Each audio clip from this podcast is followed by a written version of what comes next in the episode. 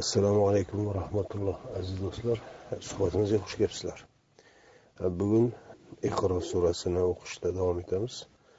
Bugun navbatdagi uchinchi oyatga keldik. Iqro va robbukal akram. Umumiyatla iqro surasi avvalgi ikki oyatning ochilishi surani avvalida ikki oyat beriladi. Davomidagi o'n yettita oyat ana shu ikki oyatni ochilishi. Qisqa va lo'nda qilib ikki oyatda berilgan ma'no keyingi o'n yettita oyatda biroz batafsil ochiladi. To'liq batafsil e, deyolmaymiz to'liq batafsil tarzda boshqa suralarda ochiqlanadi.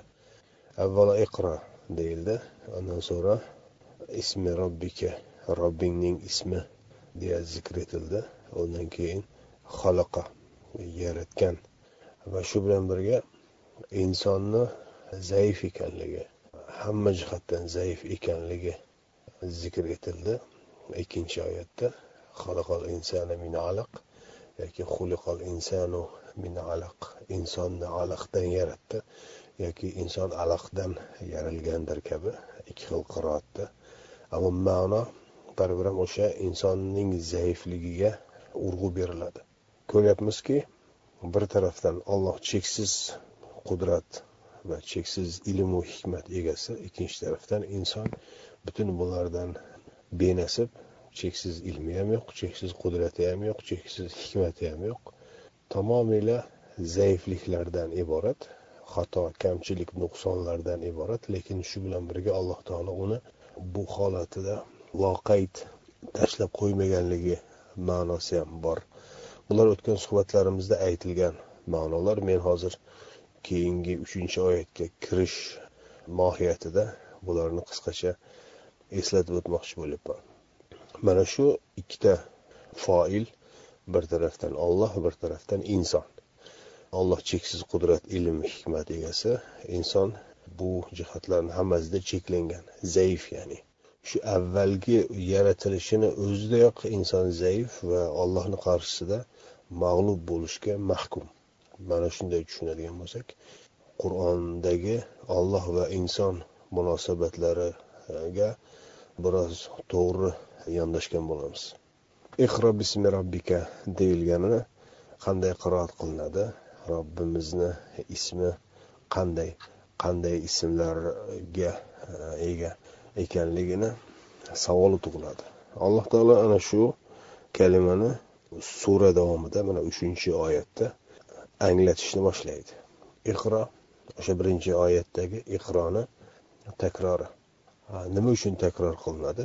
Chunki uchinchi oyatdan to o'n to'qqizinchi oyatgacha bo'lgan o'n yettita oyat birinchi va ikkinchi oyatni bayoni qisqa bayoni. Mana shu surani ichidagi bayoni. Va boshqa suralarda ham mana shu ikkilik davom etadi. Ilohiy va insoniy faoliyat bir biri bilan o'zaro yonma yon zikr etib boriladi. Bir tarafdan olloh yaratib insonga rizq qilib bergan narsalar ammo inson boshqa tarafdan bularni xato tasarruf etishi masalan yoki bir tarafdan alloh taolo ilmu hikmat va vahiy kitob nozil qiladi. Inson ularni yolg'onga chiqaradi ularga kofir bo'ladi. Ularni kuchi yetsa tamoman o'zgartirib o'z istak xohishlariga burib oladi. Bir tarafdan olloh payg'ambarlar yuboradi yoki u payg'ambarlarni da'vatini boshqalarga yetkazuvchi haqqa chaqiruvchi insonlarni yaratadi. Lekin inson bularga qarshi chiqadi bularni taqib ostiga oladi bularga bosimlar o'tkazadi va hattoki kuchi yetsa bularni tamoman qatl etib butun da'vatlariyu nom nishoniyu hech narsasini qoldirmaslikka urinadi. Mana shunaqa ziddiyatlar bor. Insoniyat tarixi to'laligicha mana shundan iborat. O'tmishdagi qavmlarni qissalari mana shulardan iborat. Mana shu ikki qutbni bilganimizdan keyin bularni alloh taolo qanday bayon qiladi? Shu qismiga o'tamiz. Iqro va akram. O'qi deb tarjima qilinadi. Ko'ryapmizki bu shunchaki o'qi tayyor matnni o'qishdan ancha kengroq mavzu. Intellektual mobilizatsiya dedik. Ya'ni ong tafakkur fikrlash intellektni tamoman so'nggi imkonlarigacha faollashtirish. Xuddi quru kalimasida ko'rganimizdek bir vujudni dunyoga kelishi hattoki yaratilishi barpo bo'lishi e, uchun ona vujudida hayotni tashkil qiluvchi unsurlar faollashadi va bir nuqtaga jamlanadi va o'sha jamlangan joyidagina yangi vujud yaralish jarayoniga kiradi. Endi iqro deyilgan buyruqda esa buni endi inson yangi bir insonni yaratolmaydi albatta.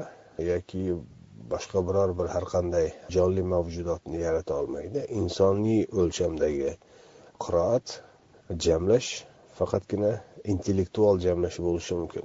Yaratgan robbing nomidan qiroat buyrug'i kelgan paytdagi ko'rgan birinchi ma'noyimiz shu ediki berilgan rizqlarni haqdorlarga odilona taqsimlash.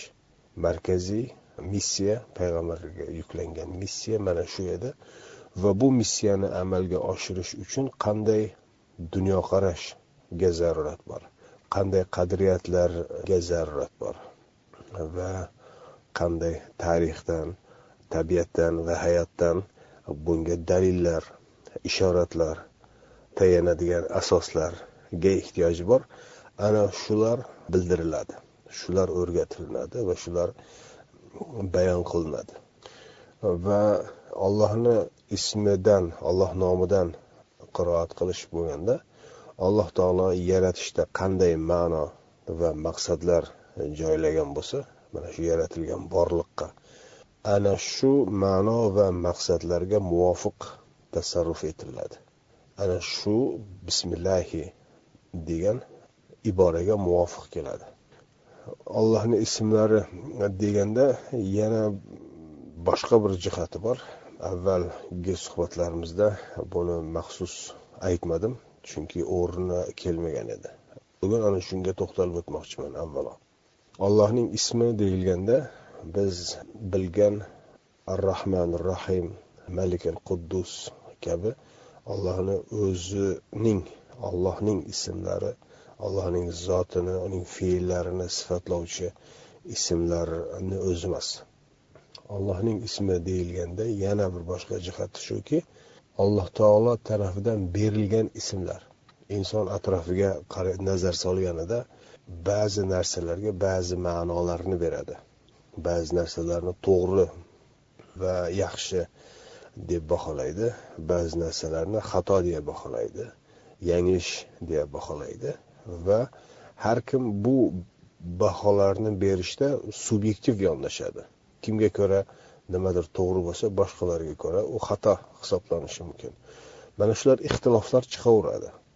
Mana bugungi dunyodagi jamiyatlarga qaraydigan bo'lsangiz ba'zi jamiyatlarda jinoyat bo'lgan narsalar boshqa bir jamiyatlarda hech qanday jinoyat emas. Masalan abort tortishmasi tortishuv bor nimada? Turkiyada abort.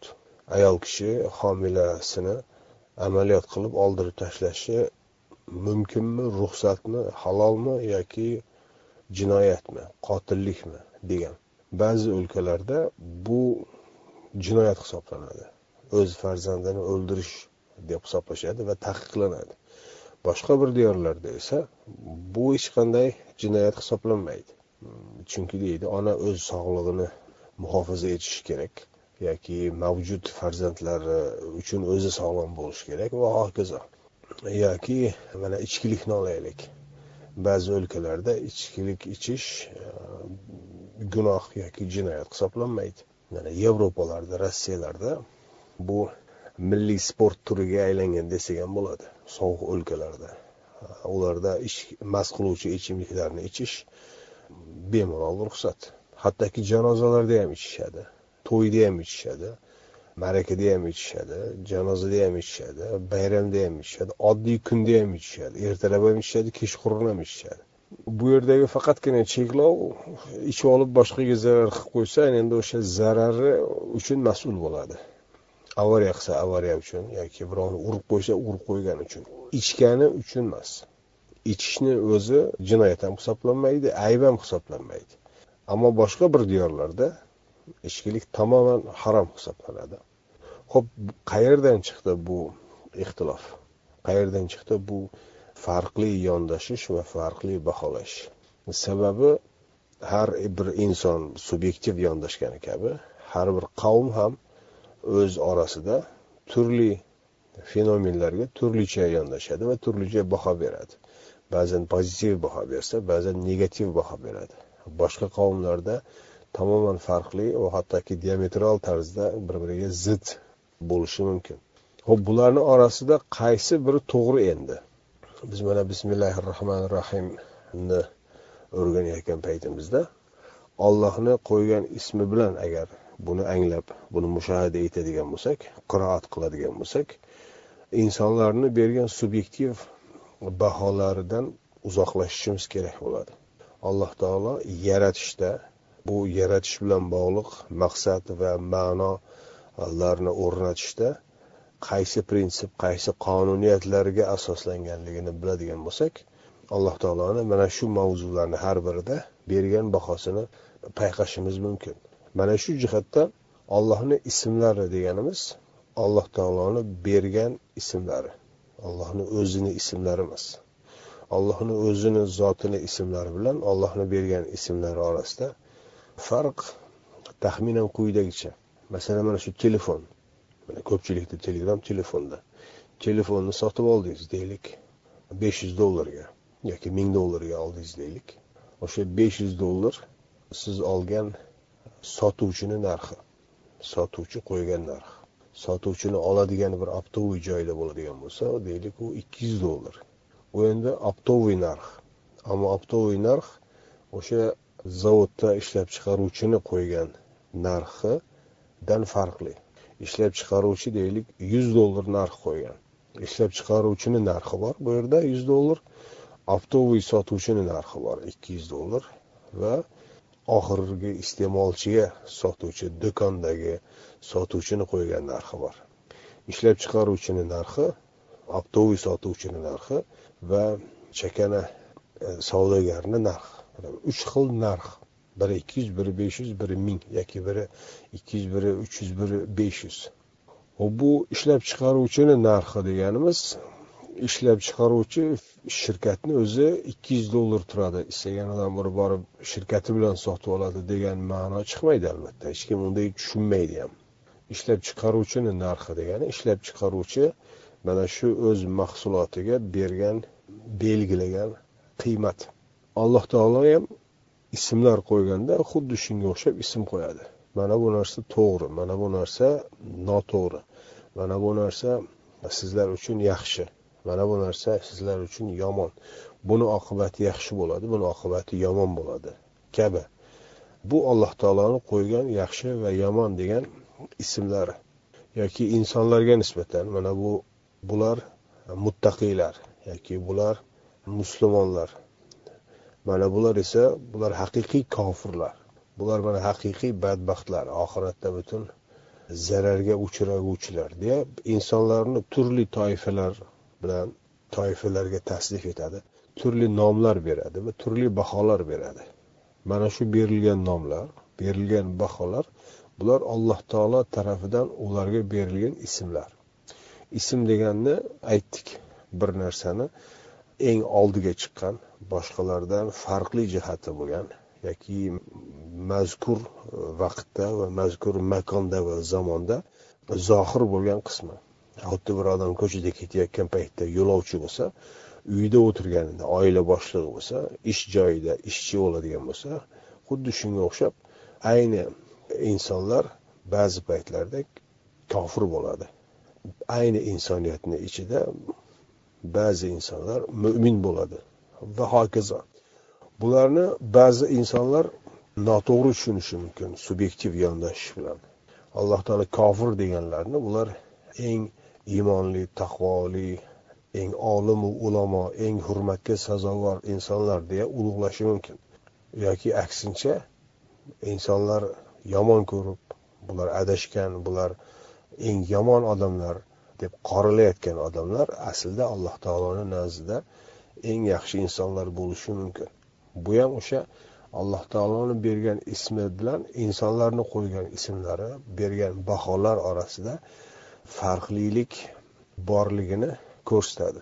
Va bizga buyurilgani iqro bismi robbika deyilgandagi bu o'lchamdagi ma'no shuki sizlar odamlarni qo'ygan ismlari odamlarni bergan ma'nolari odamlarni ijod etgan fikrlash metodologiyasiga emas ollohni bergan ismlariga ollohni bergan tafakkur fikrlash metodologiyasiga asoslanib borliqni mushohada etinglar tarixni mushohada etinglar va hayotni insoniyat hayotini mushohada etinglar degan buyruq chiqadi. Agar ismni xuddi ishlab chiqaruvchi narxi savdogarni narxi yoki bu ulgurji va chakana sotuvchini narxi degandek oladigan bo'lsak ollohni qo'ygan ismlari va odamlarni qo'ygan ismlari orasidagi farqlariga ko'ra ollohni qo'ygan ismlariga urg'u berish va ularga ko'ra tafakkur etish buyrug'idir bu. Va shu bilan birga xalaqal insani min alaq deganda ham ayni ma'noni davomi chiqadi. Modomiki alloh taolo ba'zi narsalarga o'zi ism berib ba'zi narsalarni o'zi yaxshi yoki yomon deya hukmni chiqargan bo'lsa inson zaif inson zaif bo'lgani uchun uni bergan baholari va uni bergan qiymatlari allohni bergan bahosi va qiymatini oldida to'lig'icha yutqazadi. Qur'ondagi odamlarni berayotgan baholari deyarli hamma joyda xato hisoblanadi. Odamlar kelib aytadigan iddaolari alloh taolo tarafidan yolg'onga chiqariladi. Deyarli hamma joyda juda sanoqli joylardagina odamlarni aytgan gaplari to'g'ri deyiladi. Juda kam joylarda. Aksariyat joylarda masalan to'qson to'qqiz foiz joyda deydigan bo'lsak insonlarni e, gaplari noto'g'riga chiqariladi. Masalan olloh nozil qilgan kitob haqidagi iddaolarini ko'radigan bo'lsangiz asotirul avvalin eski e, gaplar. Uzoq bir o'tmishdan qolib ketgan shu og'izdan og'iz o'tib yurgan gaplar. Yoki bo'lmasa shoir majnun shoir yoki majnun shoirni ham aytdik nima ekanligini majnunni ham aytdik nima ekanligini. Shoir insonlarni his tuyg'ularini manipulyatsiya qiluvchi degani. Majnun degani esa tashqi yashirin kuchlarga sotilib ularni buyrug'ini bajaruvchi agent degani. Alloh taolo unday demaydi. Ma anta bi ni'mati robbika bi majnun. Bu ollohni bergan ne'mati sharofati bilan sen majnun bo'lgan joying yo'q deydi. Yoki bo'lmasa kohin deyishardi yoki bo'lmasa buni kimlardir birovlar bir ajnabiylar kelib o'rgatib ketyapti bu endi majnunni boshqacha talqini deyishardi bularni hammasini alloh taolo unday emas deydi yoki ayollarga nisbatan bo'lgan munosabatni ham alloh taolo xato ekanligini aytadi. Yoki payg'ambarimiz haqidagi atrofdagilarni gaplari oilasiga taalluqli gaplar yoki u kishini da'vatiga taalluqli gaplar keltirgan risolatiga taalluqli gaplar hammasi yolg'on ekanligi fosh qilinadi. Shundan ko'ramizki biror bir narsaga baho berish biror bir narsaga baho berish endi qur'onda baho deyilmaydi ism deyiladi. Nomlash allohni nazdida butunlay o'tmaydigan gap so'zlar ekanligini ko'ramiz. Masalan o'sha ashobul kahf ashobul kahf haqidagi odamlarni gaplarini alloh taolo rojman bil g'oyib deydi. O'zlari bilmagan tarafga olib qochadi degani rojim degani shu bilinmagan tarafga haydash degani. Quvib solish desak ham shu rajmga to'g'ri keladi. Yoki olib qochish desak ham mana shu o'zi bilmagan gap haqida gap sotuvchilarni rajman bil g'oyib desa shu olib qochish degan iboraga muvofiq keladi. Holbuki ashobul kahf haqida bugun eski o'sha ahli kitoblar orasida turli talqinlar bor. Masalan internetdan izlab ko'ring. Seven sleepers deb uyqudagi yetti kishi deb. U joyda turli talqinlar bor turli rivoyatlar bor. Ammo alloh taolo hech kimdan bu haqda fatvo so'rama deydi. Ba'zilar aytadi buncha edi bularni adadi. Ba'zilar aytadiki yo'q uncha emas buncha degan ularni tortishuvlarini misol qilib keltiradida aytadiki rajman bil g'oyib xuddi haligi quruq aravani olib qochadi deganga o'xshash.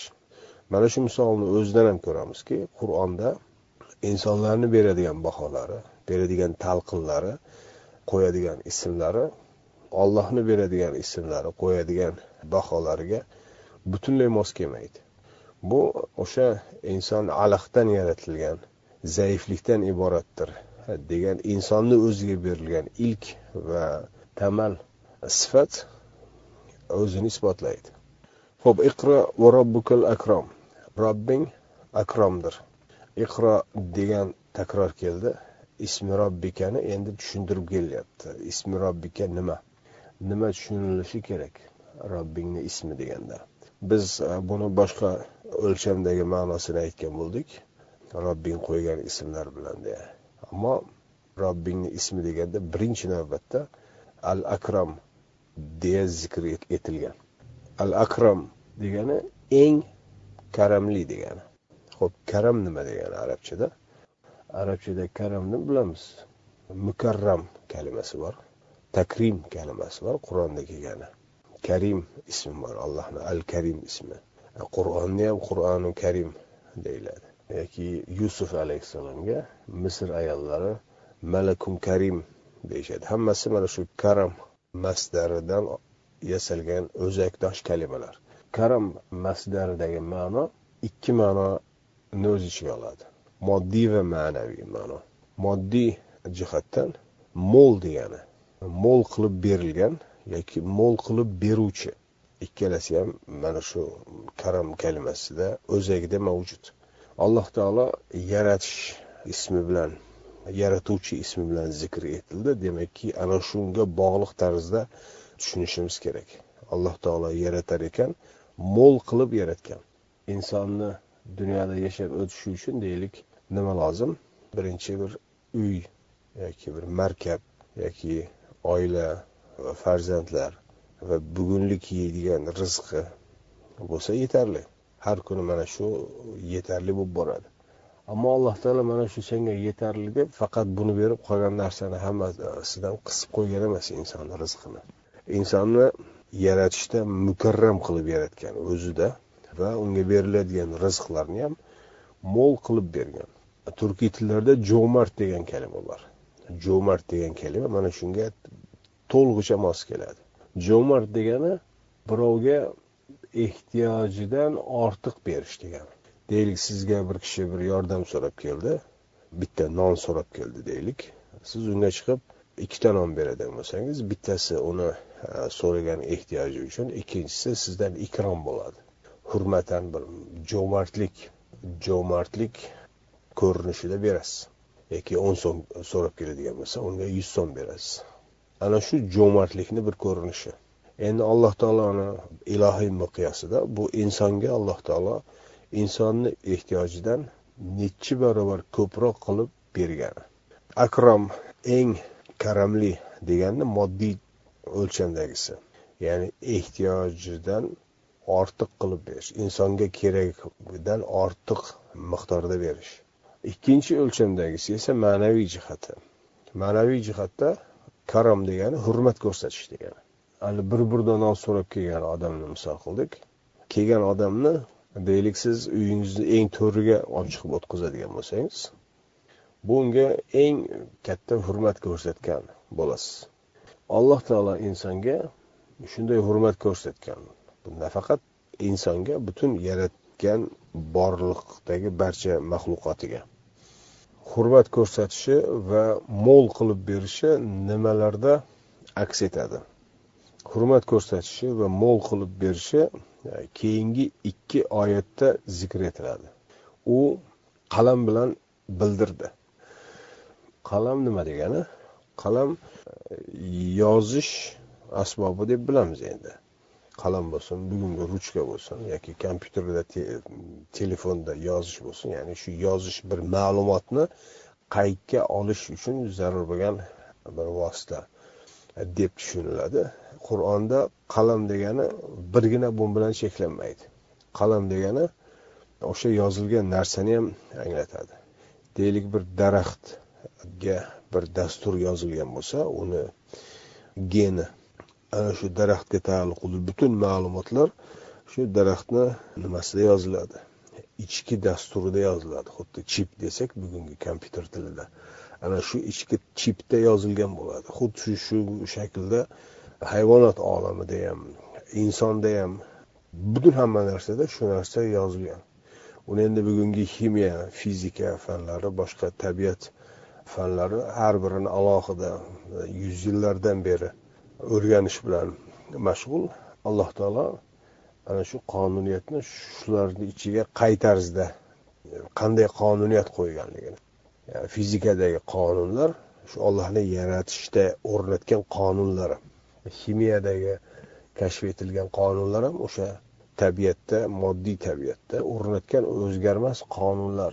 Birgina o'sha mendeleyev ximiyaviy elementar sistemasini olib ko'radigan bo'lsangiz u joydagi butun ko'rsatkichlar hammasi alloh taolo o'sha yaratish paytida qo'ygan miqdorlar. Ana shular o'zgarmaydi. Mendeleyev davrida ham shunday edi ibn sino davrida ham shunday edi undan oldin arximed davrlarida ham shunday edi.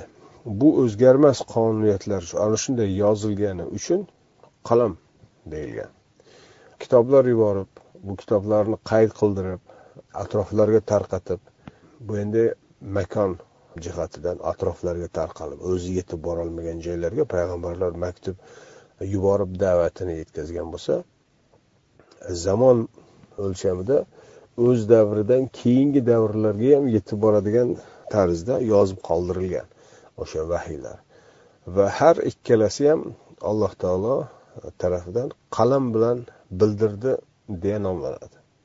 Ham yozish orqali ham yozilgan matnlar orqali. Bu bir jihati yozish bilan bog'liq jihati qalam kalimasini. Boshqa ma'nosi qalam deya shu qalamni bugun masalan bir qalamtarosh bilan uchini chiqaradigan bo'lsak to'kiladigan qirintilar bor. Mayda eng mayda e, parchachalari ana shu mayda parchachalarga qalam deyishgan.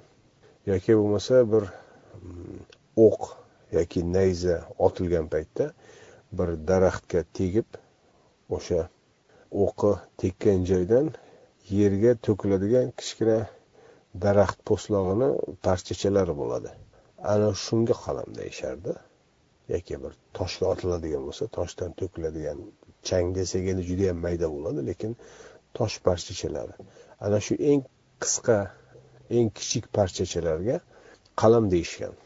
Alloh taolo qalam bilan o'rgatdi deganda agar bu ma'nosini oladigan bo'lsak ham tushunarli bo'ladi. Alloh taolo butun tarix bo'yicha insoniyatga oz miqdorda o'rgatib kelgan. Oz miqdorda o'rgat masalan muso alayhissalomga berilgan buyruq o'nta buyruq edi. Shirk keltirma nima edi? O'g'irlik qilma zino qilma va hokazo. Bugun butun dunyodagi yuridik hujjatlar xalqaro qonunchilikdagi kodekslardagi eng tamal prinsiplar mana shu. O'g'irlik hamma joyda jinoyat.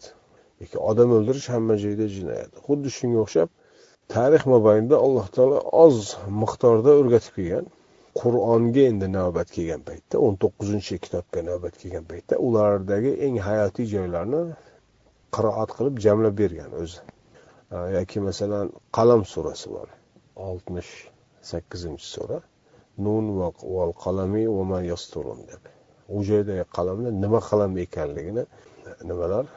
Tarixdagi mufassirlar bir qoniqarli javob berolmaydi holbuki u suradagi nimaga qaraydigan bo'lsangiz mavzuga qaraydigan bo'lsangiz makkadagi ozchilik haqida makkani tepasida o'tirgan o'sha davrdagi bir jinoyatchi guruh deylik mafiya desak endi bugungi til bilan aytganda makkani tepasida xalqni avrab aldab dinga qarshi gijgijlab kelayotgan ozchilik guruh bor edi. O'sha ozchilik haqida qalam shu oz bu endi u ozchilikni tarqatayotgan gap so'zlarini atrofga yoyuvchilar sotara atrofga yoyish degani va allama insani malam ya'lam insonni bilmaganlarini bildirdi.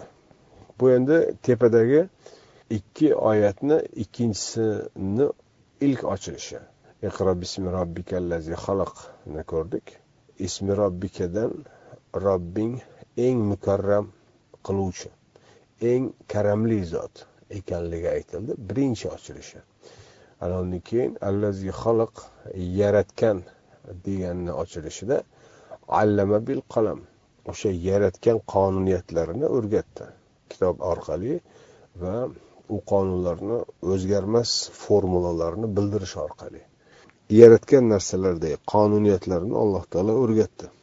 Qalam bilan degandagi ma'no shu. Undan keyin insonni zaif ekanligi aytilgan edi. Keyingi oyatni ko'ramiz. Allamal insana ma'lam ya'lam. Insonni bilmaganlarini bildirdi. Demakki insonni zaifligidagi birinchi keladigan ko'rinishi zaiflikni ko'rinishi bilmasligi. Allohni yaratgan qonuniyatlarini bilmasligi. Allohning eng mukarram zot ekanini bilmasligi. Alloh o'zi istagan odamga ehtiyojidan ko'proq qilib berishini bilmasligi va insonga nihoyatda ulkan hurmat ko'rsatganligini bilmasligi. Insondagi zaiflikning ilk va birinchi navbatda aytilgan ko'rinishi bilmaslik jaholat ya'ni.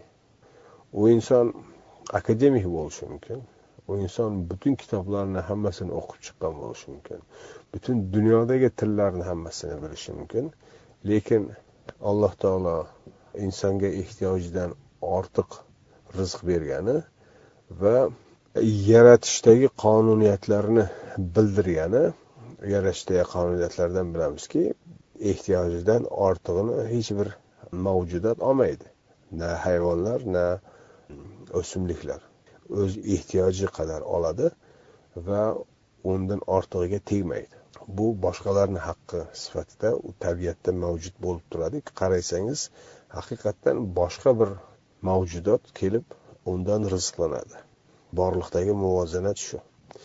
Insonni bilmaganlarini bildirdidan bilamizki inson mana shularni bilmagan. Inson boshqa nimalardan maxluqotdan farqi shuki doimo yig'adi. Ehtiyojidan ortig'ini ham yig'adi. Ehtiyojidan ortgandan keyin ham yana ham yig'averadi. Yonida boshqalar ochlikdan o'lar ahvolga kelsa ham bu pinagini buzmaydi. Yig'ish ustiga yig'averadi. Hech bir hayvon yig'maydi masalan. Yirtqich hayvonlar ham masalan bir chiqib ovlanib qorin to'ydirgandan keyin jimgina borib inida yotadi yirtqich hayvonlar ham. Yoki yirtqich bo'lmagan o'sha o't yeydigan hayvonlar ham qorni to'yganidan keyin jimgina borib yotadi. Butun mana shu yaylov meniki deb hech bir boshqa hayvonni yaqinlashtirmay kelganni hammasini suzib tepib bu joy meniki deb atrofga bir qo'rg'on sim tortib mulk bo'ladi meniki deb oladigan hayvon yo'q. Qushlar ham xuddi shu. Bugungi rizqini bugun yeydi ertangisini jamlamaydi yig'maydi hech bir joyda. Kalamushlar yig'adi to'g'ri. Boshqa hayvonlar yig'maydi. Endi chumollar yig'ishi mumkin ular endi qish bir qishga yetarli miqdorda yig'adi. Qishloqlar chiqib u ozuqani yeyish imkoni bo'lmagani uchun. Ammo inson yig'ish ustiga yig'averadi. Nega? Chunki alloh taolo unga ehtiyojdan ortiq bergan va ehtiyojdan ortiq rizq bilan nima qilish kerak qanday tasarruf qilish kerakligini tabiatda butun borliqda qonuniyatini ko'rsatib qo'ygan. Uni o'zgarmas qonunlarga bog'lagan va buni alohida payg'ambarlar alohida kitoblar yuborish orqali bu insoniy jamiyatdagi formati qanday bo'ladi? Bu qonunlarga muvofiq hayotni degan savolni ochiq va lo'nda qilib tushuntirib kelingan qisqa miqdorda bir necha kalimada mana muso alayhissalomda ko'rdik o'nta amr orqali o'rgatib kelgan va bu o'rgatilgan narsalar insonni bilmaganlari edi. Inson o'zi alloh taolo o'rgatmasa hech narsa bilmaydi. Bildim deb yurgan narsalari ham mana bir tinglovchimiz yozyaptiki shuncha yiqqan kitoblarim makulatura deb. Bildim degan narsalari ham keyin bilgan paytida ko'radiki keraksiz narsalar. Xullas alloh taoloni al akrom ismi ismi robbikani birinchi ochilishi va u joyda insonga ehtiyojidan ortig'i bilan rizq bergan moddiy jihatdan ma'naviy jihatdan insonga nihoyatda ulkan hurmat ko'rsatgan. Ehtiyojdan ortiq berishini qanday tasarruf qilish kerakligini payg'ambar kitob vahiy buyruqlar va qaytariqlar yuborish orqali unga hurmat ko'rsatgan. Agar bugun bir deylik kuch egasi yoki iqtidor egasi bir qonun chiqarsayu kimlardir u qonunlarni buzadigan bo'lsa nima qiladi? Darrov olib borib jazolaydi. Darrov unga jarima soladi yoki hibsga tashlaydi yoki qamoqlarda chiritadi. Alloh taolo unday qilmaydi. Insonga nihoyatda ulug' bir buyuk hurmat ko'rsatadi. Va unga erinmasdan ozgina xuddi ona farzandiga harfma harf kalimama kalima oz ozdan o'rgatganidek alloh taolo ham insoniyatga oz miqdoridan o'rgatib keladi. Mana shu al akram ismiga taalluqli ba'zi meni shaxsan kelgan fikrlarim shularni sizlar bilan o'rtoqlashmoqchi bo'lgandim. Bugunlikcha mana shu. Ertaga kelgan joydan davom ettiramiz. Assalomu alaykum va rahmatulloh.